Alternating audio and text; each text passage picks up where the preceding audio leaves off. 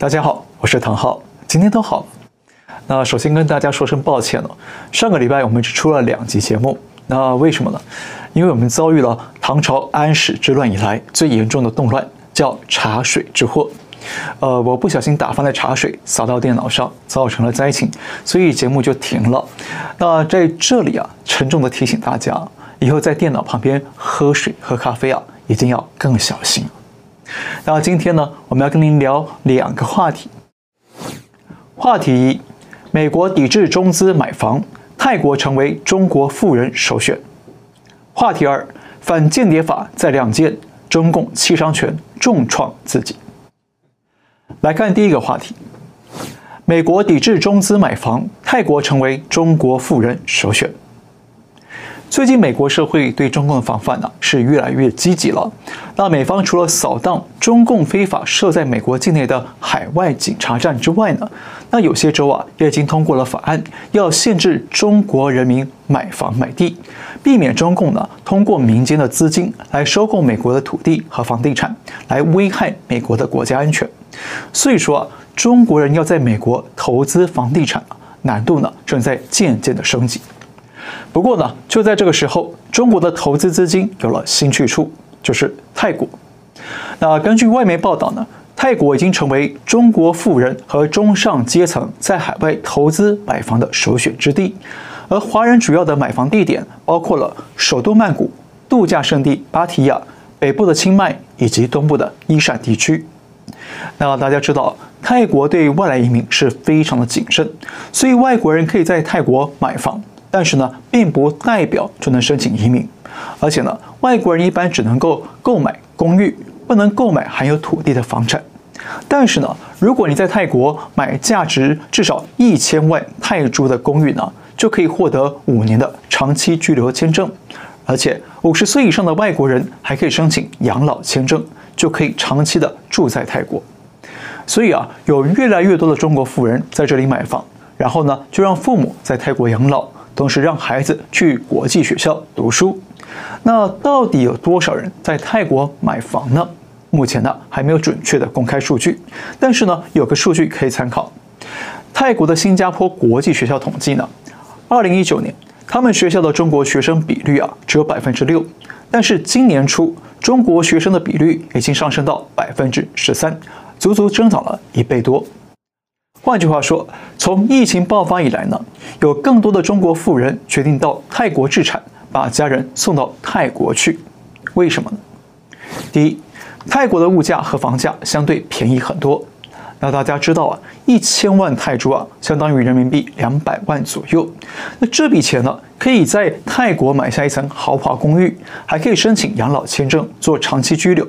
但是呢，在北上广深的一线城市里啊，顶多只能买个普通的住房，所以在泰国买房的性价比啊是比较高的。而且泰国距离中国非常近，那两国的文化习俗也比较相近，不像西方国家有种族歧视的问题。所以呢，对中国富人或者中上阶层来说呢，在泰国买房不但可以当度假屋，将来呢也可以拿来退休养老用。第二。中国现在的经济萎靡不振，那政治局势也很不安稳。那官方政策啊，经常是朝令夕改，或者是啊说一套做一套。再加上中共准备啊扩大推动共同富裕，还准备推房地产税等等。所以呢，对富人来说，把钱拿到泰国买房了，也等于是转移资金到海外去避险。一来是啊避免资产被中共给共产了。那二来呢，是避免中共进一步的收紧外汇管制，那到时候啊，可能连钱都赚不出来了。第三，经历了三年来的疫情和动态清零的折腾呢，那中国富人明白了，光有财富自由啊，不是真的自由，还需要有人身自由、言论自由和政治自由，才能够真正的保障自己的生命与财富。所以有钱人选择移民海外或者投资海外，而经济条件不好的呢，就选择偷渡走线。但是他们的动机是一致的，就是明白了，只有离开中共统治，才能拥有真正的自由与安全，才能够对自己人生啊拥有更多的支配权。还有，中共跟泰国的外交和经贸关系呢是相对稳定的，而且泰国是在中南半岛上。在地缘政治上呢，目前不是美国围堵中共的主要盟友，所以中泰关系不容易出现剑拔弩张的对抗局面。再加上泰国不靠近台海或者南海，战争风险呢相当低。那这对中国的投资者来说呢，也可以避免地缘冲突带来的资产风险和入出境的风险。那最后一点呢，现在美国正带着全世界的产业供应链呢跟中共脱钩，所以带动了许多企业纷纷的向海外转移产能，或者是撤出中国。而泰国就是许多台商跟外商的下一个根据地。那泰国的生产成本不但比中国便宜百分之二十五，而且整个东南亚地区的供应链预计五年之内就能够建成。所以，整个东南亚跟印度呢，将取代中国成为新的世界工厂。而且，过去几年来，中国资金到泰国投资的金额是持续的稳定增长。而且，中资到泰国投资的领域呢，有百分之四十七点五是集中在电器电子产业。那这个领域就是当前全球最热门的产业，同时呢，也是美中对抗的主要战场。所以啊，估计接下来会有更多的中国资金到泰国发展电器电子。那所以呢，对富人或者中上阶层来说呢，提前到泰国去置产布局，也等于是为自己的公司或者工作来做布局。好啊，看到这里啊，相信您应该明白了为什么最近中国会掀起一波啊泰国买房潮了。不过呢，我想提醒一件事，泰国跟中共的外交关系啊虽然稳定。但是中共特务对泰国的渗透啊，也是相当厉害的。根据海外人权机构的调查呢，中共也在泰国设立了海外警察站。像我，就听说过好几个案例，有华人为了躲避政治迫害逃到泰国去，却在泰国被中共特务找上门来威胁。而且呢，香港铜锣湾书店老板桂明海，在二零一五年就是在泰国被中共特务啊强行绑走，带回中国。被判刑了十年，所以呢，到泰国买房啊，或许是一个不错的投资选项。但是呢，如果想要更充分的自由和人身的安全呢，或许啊，可以去找那些中共很难为所欲为的高度法治国家。再来看话题二，反间谍法再亮剑，中共七伤拳重创自己。中共日前才刚刚通过新修订的反间谍法。那虽然表定啊是七月一号才会正式生效，但是中共已经急着找人来试刀。在五月八号，中共对外公告了美国的企业咨询公司凯盛荣英在中国苏州的分公司涉嫌泄密，被当局搜索调查，还要求凯盛荣英要落实反间谍的安全工作。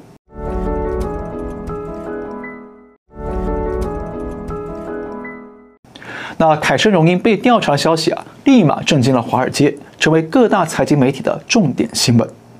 那不但这样，当局还逮捕了一名大型国企的高级研究员，声称他啊接受了凯盛荣英的咨询合作，收咨询费用，泄露了中国国企内部的敏感机密，还宣称他窃取了机密文件，交给凯盛荣英的境外客户。那这位研究员韩先生呢，也被定罪是为境外窃取。刺探、非法提供国家机密情报罪，被判处六年的徒刑。好，呃，相信大家都听过一句话：“商场如战场。”那确实啊，有不少的企业咨询公司或者是市场调查公司呢，他们会通过一些灰色手段来打进不同的企业和产业，这样啊，才能够进一步的搜集更多的信息，才能做出更准确的市场分析和咨询报告。那这一点呢，在业界是存在的。但是我们想想，凯盛荣英早在二零零六年就成立了，运作到现在快二十年了。那为什么现在才被中共找上门来调查呢？难道以前中共都没有发现吗？肯定不是。那很显然就是跟刚刚通过的反间谍法有关。中共想拿一家有规模的华尔街美商来祭旗。一方面呢，是要报复美方的贸易、经济和科技封锁；另一方面呢，是要恐吓中国人民，不要轻易的跟外国企业和外国人来接触，不然随时可能会卷入间谍风暴。虽然这起案件呢，目前还没传出抓捕外籍人士的消息，但是这已经足以让我们看出来，所谓的反间谍法本质上呢，就是中共用来升级对外国斗争的恐吓武器。那中共呢，想用法律的外衣来包装中共的不文明、不法治的跨国政治斗争，所以呢，把反间谍法的适用范围扩大，而执法的权限扩张，就会让所有在中国的外企、外媒和外国人呢，很容易啊，就不自觉地踏进中共所谓的反间谍红线里面。比方说，呃，外国咨询机构呢，按照过去的作风去跟中国国企打探信息，就可能变成刺探国家机密。那外国记者在疫情期间看到地方政府的内部会议记录，或者呢是看到官方还没修改美化过的原始统计数据，就可能被扣上间谍的大帽子。那中共就可以任意的搜索或者抓捕。那抓这些外国人做什么呢？第一，把他们当作潜在人质，拿来跟外国做人质外交。就像当初啊，孟晚舟被加拿大抓了之后呢，那中共就抓了两名加拿大公民，指控他们是间谍，威胁要判重刑。最后呢，用这种人质交换的手段换回了孟晚舟。第二，中共可以利用反间谍法来对外企和外媒施压恐吓，逼迫外企外媒回去向美国政府或他们的母国政府来施压，这样呢，就可以隔山打牛的达成了以商逼政、以民逼官的斗争效果。而且呢，反间谍法第二十六条准许执法人员可以查阅、调取数据。那第四十一条还要求电信业者和互联网服务业者必须提供支持与协助。那么我们想想啊，像抖音和拼多多这些啊母公司设在中国境内的跨国服务公司，那中共是不是就可能用反间谍的名义去调取数据、去追踪、监控海外的某个人或者某群人呢？完全可以，对不对？比如说，你好不容易啊偷渡走线到美国来了，然后呢，你因为啊在手机上看抖音，或者呢是在拼多多的 Temu 网站上买东西，然后中共啊就可能去跟抖音或者拼多多要求调取数据，那过没多久，中共的海外特务就可能找上门了，是不是有可能呢？而且啊，中共也可以用啊反间谍的名义来扩大解释、合理化。他们通过网军或者特务去侵犯海外人权的行为，来合理化他们破坏外国和国家安全的举措。那说这些啊，都是为了落实他们的反间谍国安工作。那这些啊，都是不可小觑的反间谍隐患。那么，我们要再追问一个问题：为什么中共要在这个时候修订反间谍法呢？其实啊，我们仔细看，反间谍法在这个时候修改通过。无限的扩大执法的范围与力度呢，刚好对应着最近中共跟国际社会的冲突啊，是越来越升级，而且是越来越失利。换句话说，因为中共在国际上缺乏有效的经济资本和技术资本去对抗啊欧美、日本等国家的联合围堵，所以他转而在国内升级法律资本，想用法律战。来捆绑所有在华的外企、外媒和外国人，来赚取他跟欧美日等国家谈判对抗的筹码。那简单一句话，反间谍法说穿了，就是中共用来偷袭外国、挽救颓势的斗争棍子。但是，中共祭出这招法律战就万无一失了吗？当然不是，中共是赔上自己的未来经济发展啊，作为斗争代价的。中共从二十大以后一直高喊着对外开放，原因就是因为啊国内经济不行了，缺乏大量的资金投资，所以一边对国际社会喊坚持改革开放，那另一边呢对台湾喊出两岸一家亲，那目的呢都是希望诱骗外商和台商到中国去投资，为中共输血救经济。但是中共现在为了斗争欧美国家，又紧急亮出了反间谍法这把匕首。抵着外商的脖子，那大家想想看啊，当羊群呢、啊、看见屠夫拿着刀要宰杀一头羊了，那羊群还敢靠过去吗？这不是什么逻辑问题，而是生命的本能反应。所以呢，中共这次亮出反间谍法，表面上是在砍劈任何可能威胁中共政权安全的海内外因素，但实际上却是中共自己手刃了中国经济的输血管。那中共手里拿着刀，嘴上喊着“开放，开放，来吧，来吧”，那这个画面不就跟电影的鬼娃 Chucky 一样邪恶吗？那谁愿意上门送命呢？所以我们可以推测，中共这部反间谍法很可能会带来几个后果。第一，外资外商为了自保，会加速撤离中国，那中国经济会更加的萎靡脆弱。第二，中国缺乏投资，失业问题就会持续扩大，失业大军将会酿成严重的社会问题，来挑战中共政权。第三，中共会在国际上和经济上更加的孤立自封，最后呢，与俄罗斯、朝鲜、伊朗这批流氓兄弟们呢，一起在国际上制造更多的事端与冲突。好，今天就到这里，感谢您收看，我们下次再会。